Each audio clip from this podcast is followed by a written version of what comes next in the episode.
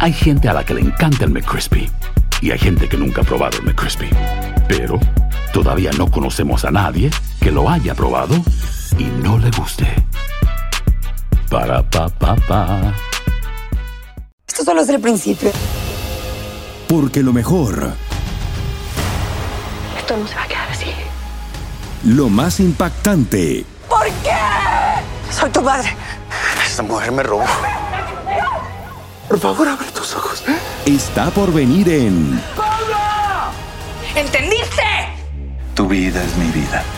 De lunes a viernes a las 8 por Univisión. Y eso sí que amerita un brindis, ¿no crees? Hola, soy Borja Voces y te doy la bienvenida al podcast de Edición Digital. Con muchísimo gusto, Carolina Sarasa en este ya. A continuación escucharás las noticias más importantes del día. Y comenzamos con una importante advertencia médica relacionada a la meba come cerebros. Es que ya cobró la vida de otra persona en Texas, por lo que ahora autoridades en Arlington cierran todas sus piscinas o albercas públicas, así como parques acuáticos hasta nuevo aviso, luego que una muestra revelara la posible presencia de esta mortal ameba. Andrea León tiene más detalles y también recomendaciones de los médicos, especialmente en esta época donde estamos enfrentando altas temperaturas y también son millones de personas con planes de irse de vacaciones. Andrea, bienvenida. Las autoridades en Texas informaron que un residente murió luego de contraer meningitis amebiana, una enfermedad causada por la ameba Naegleria fowleri, más conocida como ameba come cerebros, después de nadar en el lago Lyndon B. Johnson. Según las autoridades de salud, la mortal ameba vive en el agua dulce y cálida, no en agua salada. Entra al cuerpo por la nariz y viaja al cerebro y puede causar una infección cerebral que destruye el tejido. Esta infección casi siempre es mortal. Agregan que el aumento de las temperaturas durante el verano permite que crezcan y florezcan microorganismos dañinos como este.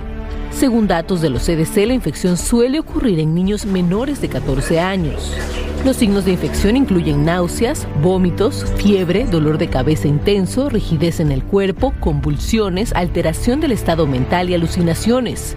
Algunos infectados pueden entrar en coma.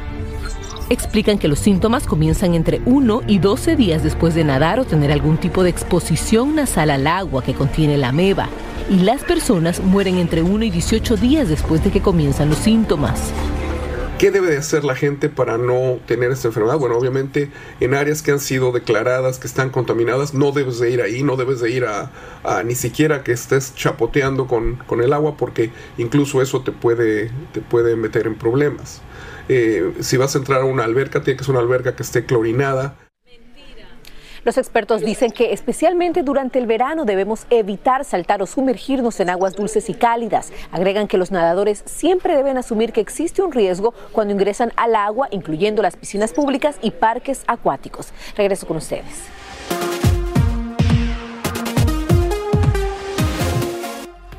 Más de lo que debe saber, atención en casa, una familia de Escondido, California, pide justicia porque su hija, según dicen, fue drogada. La menor tiene autismo y todo parece indicar que sus compañeros le dieron gomitas con marihuana, tantas que estuvo a punto de morir por una sobredosis. El incidente terminó con la menor presentando convulsiones, mareos y casi, casi se desmayan. Escuchen. Ya pensé que no la iba a librar. Está muy difícil verla así y no puedo hacer nada y, y pensé que ya no iba a tener la niña. Qué desesperación. La señora madre dice que va a seguir luchando hasta que se haga justicia para que otro estudiante y nadie pase por algo así de terrible.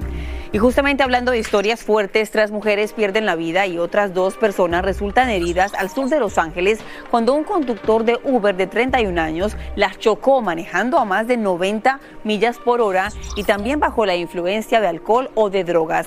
El chofer tiene un amplio historial delictivo porque era miembro supuestamente de una pandilla con una lista enorme de felonías. Actualmente está en condición, uh, libertad condicional con dos strikes.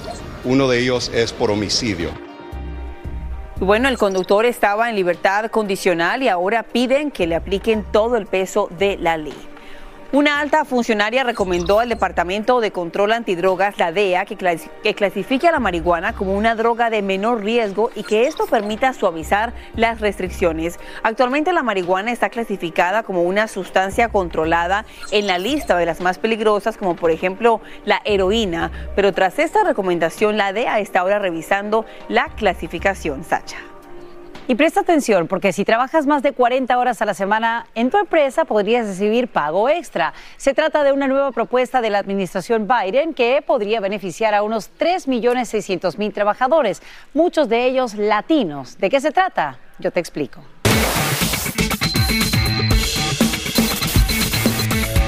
Aplicaría a empleados que realizan funciones ejecutivas, administrativas o profesionales y que ganen menos de 1.059 dólares a la semana. Es así como 55 mil dólares al año. La propuesta impactaría sobre todo al comercio minorista, la alimentación, la hotelería, la industria manufacturera y otros sectores. La norma pasaría por un periodo de comentarios públicos antes de ser aprobada.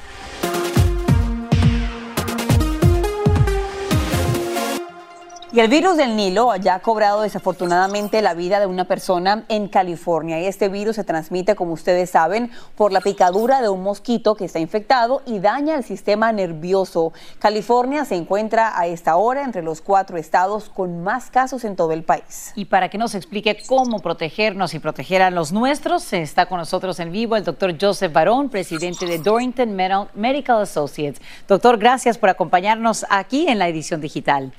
Gracias por la invitación. Y bien, nos gustaría saber, doctor, ¿cuáles son los síntomas del virus del Nilo? ¿Se puede confundir con los de cualquier otra enfermedad? Lo primero que tienes que entender es que la gran mayoría de gente que tiene este virus no tiene ningún síntoma.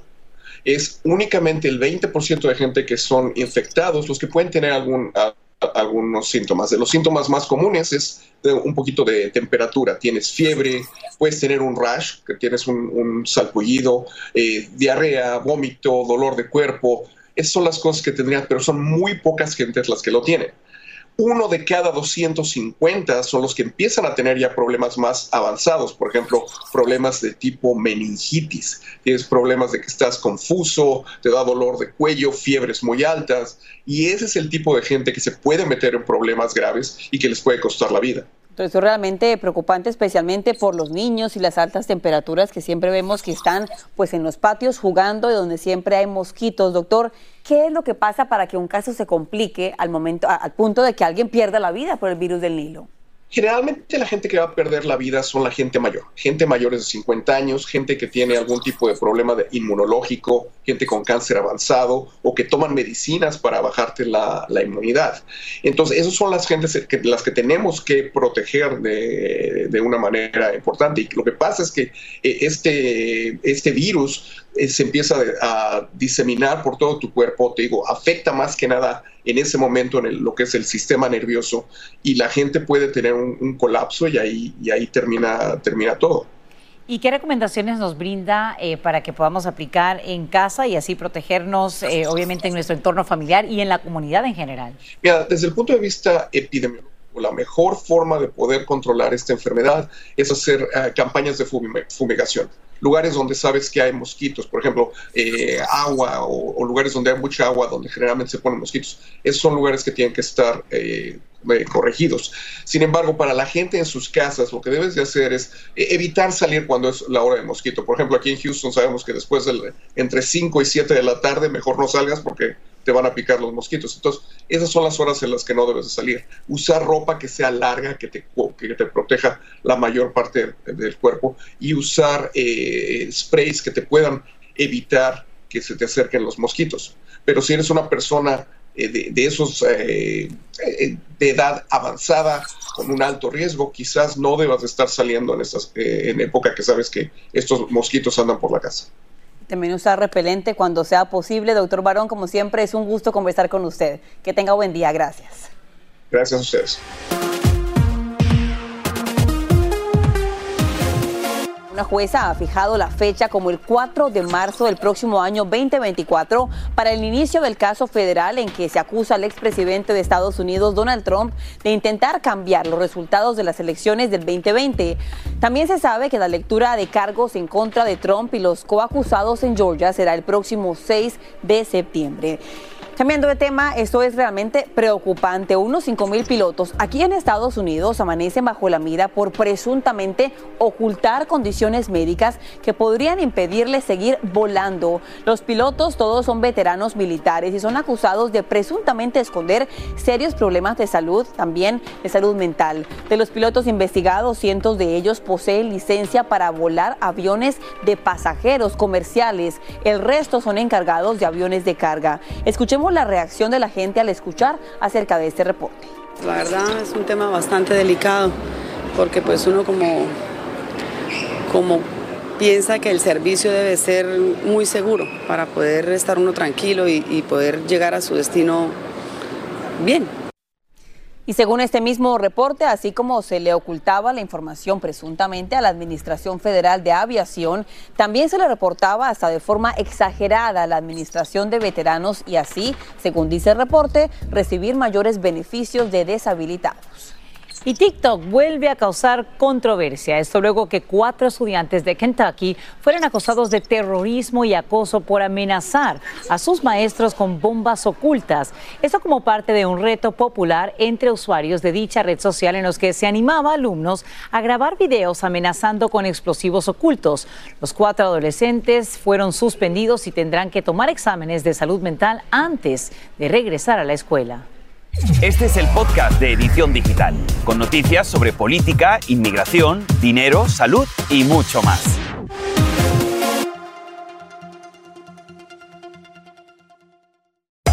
Hacer tequila, Don Julio, es como escribir una carta de amor a México.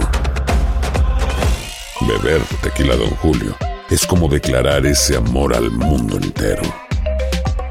Don Julio es el tequila de lujo original hecho con la misma pasión que recorre las raíces de nuestro país. Porque si no es por amor, ¿para qué? Consume responsablemente. Don Julio Tequila, 40% alcohol por volumen, 2020. Importado por Diageo Americas, New York, New York. Familia querida de Univisión, aquí Lucero para decirles que no se pueden perder el gallo de oro. Lunes a viernes a las 9 por Univisión. Y ahora regresamos con el podcast de Edición Digital con las principales noticias del día.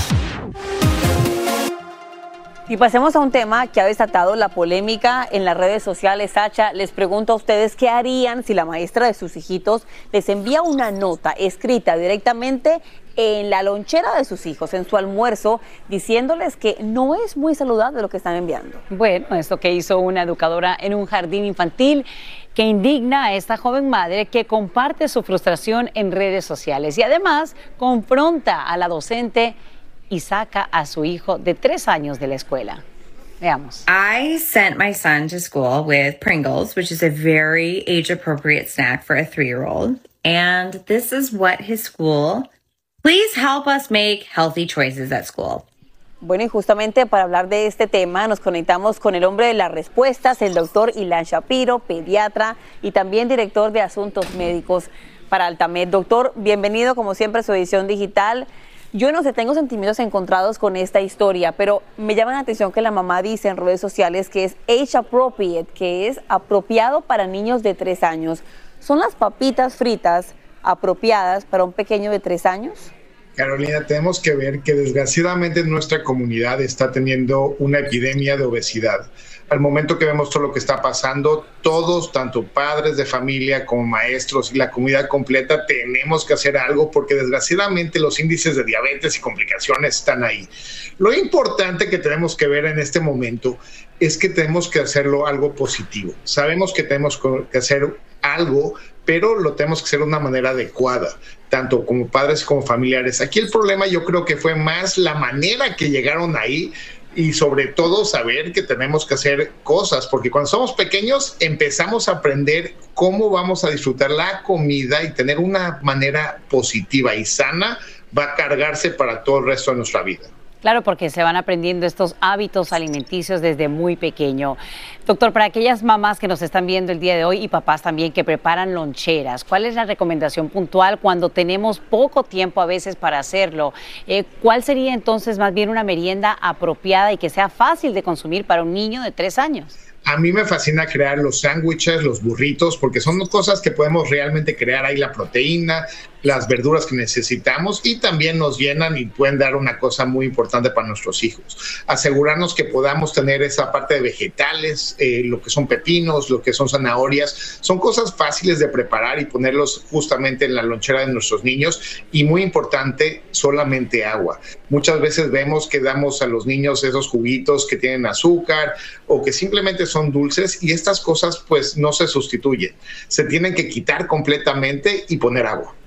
Y usted decía algo muy cierto, doctor. Posiblemente lo que hizo la maestra no estuvo tan equivocado porque, bueno, los doctores, los maestros nos ayudan a crear a nuestros hijos, pero tal vez fue la forma. ¿Qué consejo le da usted a una maestra, maestro que esté viendo la edición digital y diga, mis niños comen muy mal, pero quiero no ser grosera con los papás? ¿De qué forma podrían hacerlo para que nadie se moleste?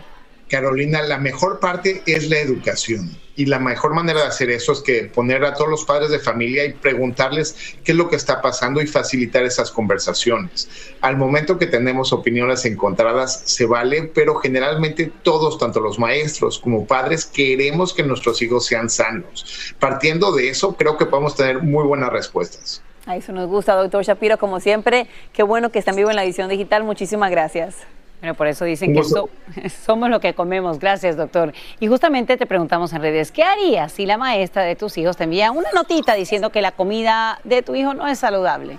Elizabeth Galeano dice, la escuela pura comida chatarra, yo le cocino lunch a mi hijo. Muy bien, Carmela, también tenemos otro comentario. Ah, bueno, el de Carmela que dice lo siguiente, pues si uno no tiene suficiente dinero para poder comprarles comidas saludables, ¿qué podría hacer. Yo creo que es el debate que se ve en muchas casas cada noche, por lo menos en la mía, Sacha, de qué se le va a mandar al niño o a la niña a la escuela. Es complicado. Y esto aunado a que no todos los niños quieren comer verduras o quieren comer algunas de las meriendas que son más saludables.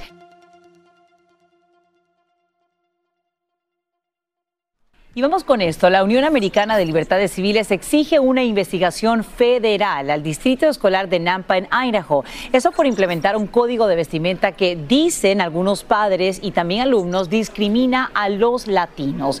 El sindicato alega que el Distrito Escolar viola la libertad de expresión de los alumnos. Eso incluye la vestimenta y los rosarios católicos. Y justamente para hablar de este tema nos acompaña Erika Rodarte, abogada de ACLU en Idaho. Bienvenida a la edición digital. Esto sería bastante fuerte, Erika. Usted ha conversado directamente con los estudiantes afectados. ¿Qué historias le cuentan? Así es, muchas gracias por dejarnos compartir esto que está pasando en Idaho. Tenemos muchas historias de familiares, estudiantes y hasta padres de familia que han pasado en, de esta situación de que los estudiantes se les está etiquetando como miembros de pandilla o como traer artículos o vestimenta de pandilleros cuando no lo son. Muchos de estos artículos que se etiquetan como pandilleros son artículos que tienen vínculos y relación importante a la comunidad latina en Idaho, incluyendo los rosarios católicos, el símbolo de la huelga de César Chávez y muchos otros artículos que cuando los usan estudiantes blancos no se les disciplinan de, la misma forma que se disciplinan a los estudiantes latinos en Idaho. Y nos gustaría saber, eh, a través de un comunicado del Distrito Escolar de Nampa, que es el tercero más grande en el estado de Idaho, 40% de los estudiantes en este distrito son latinos. ¿Qué dice al respecto? ¿Por qué estaría, por ejemplo, incluyendo un rosario católico en esta lista? ¿Cuál es la relación entre eso y las pandillas? Según el Departamento de Policía, estos artículos han sido usados por miembros de pandillas en el pasado o están siendo usados ahorita en sus actividades y cómo se representan ellos. Justamente mi siguiente pregunta, cuando usted habla de disciplinados, ¿cuáles serían las consecuencias para un estudiante que es catalogado o etiquetado como un pandillero? Es decir, llaman a la policía, lo sacan de la escuela, ¿qué es lo que pasa con ellos? Número uno, se le puede decir al estudiante, no puedes entrar el día de hoy al salón de clases porque traes un artículo o vestimenta que es de pandilla.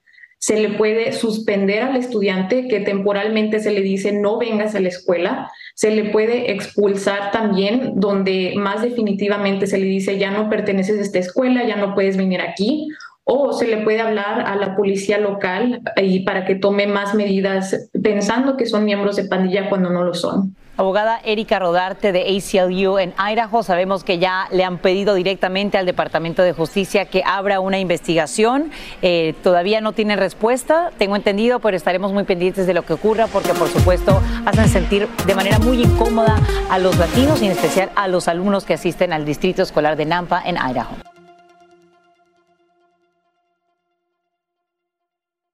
Y hace unos años sus vecinos la conocían Sasha por su talento para trenzar el cabello afro en su tierra natal, en Tumaco, en Colombia. Pero hoy Valentina Castro, esta joven que ven en pantalla, desfila por las pasarelas más reconocidas, de nada más y nada menos que la marca Louis Vuitton. Y para que ella misma nos cuente sobre esta experiencia, está con nosotros aquí en Edición Digital. Qué gusto que estés con nosotros, hermosa. Te vemos como una niña aunque tienes 18 años, Valentina. Buenos días, buenas tardes. Hola, buenos días, buenas tardes para todos. ¿Cómo están? Bien. Mi nombre es Valentina Castro, internacional. Qué linda. Queremos saber de esta experiencia tan maravillosa que sabemos que te cambia tu vida. Viajas por primera vez fuera de Colombia en avión, llegas allá, usas tacones. Cuéntanos sobre esa primera pasarela luego de estar en Tumaco y, y de vivir el sueño de muchas jovencitas. Bueno, fue una experiencia nueva para mí. La verdad no me lo esperaba y fue algo un poco complicado porque fueron muchas cosas nuevas. Hay tantas preguntas para ti, pero pensamos siempre en tu mamá. ¿Qué fue lo que dijo tu mamá, tu familia, cuando de repente estás en Colombia, en Tumaco, y te dicen, tú vas a ser una modelo de nada más y nada menos que Louis Vuitton, una marca tan costosa que una cartera cuesta 3 mil, 4 mil mínimo? Pues es algo de no creer, pero cuando ya se dieron cuenta que iba a estar con esa marca, con Louis Vuitton, estaban muy felices y la verdad nos sorprendió. ¿Y a dónde vas ahora? Sabemos que continúa tu contrato con Louis Vuitton. ¿Y qué más hay para ti en el modelaje? Pues hasta el momento estoy en Tumaco, donde vivo. Eh, tengo un próximo show en, en septiembre de Louis Vuitton. Hasta el momento esperamos seguir trabajando con ellos. Ya he hecho cinco shows, eh, tres, tres y dos privados de gala. Eres, eres una modelo famosa y tenemos en pantalla esas fotografías tan bonitas tuyas con todo su maquillaje en esa pasarela. Pero ahora volviste a casa rápidamente. ¿Cómo es volver a casa? Sacha lo decía, con mini, con la carterita. Atrás no está, carga, no está, no está puesta una cartera de botón, sino una carterita, un poppet. ¿Cómo es volver a casa? La verdad, eh, esperaba hace mucho volver a casa porque o sea, me siento bien, extrañada a mi familia, mi, lo caliente, el mar, a mi familia, a mis amigos. Extrañaba salir, compartir con ellos. Extrañaba mi comida. también. Bueno, qué bueno que estés de regreso con el calor, por supuesto, de tu familia. Eh, ojalá que tengas un futuro brillante en esto del modelaje. ¿Te gusta también la peluquería? Que y así termina el episodio de, hoy del podcast de Edición Digital. bueno, Síguenos en las redes sociales de Noticiero Univisión Edición Digital y déjanos tus comentarios. Como siempre, muchas gracias por escucharnos.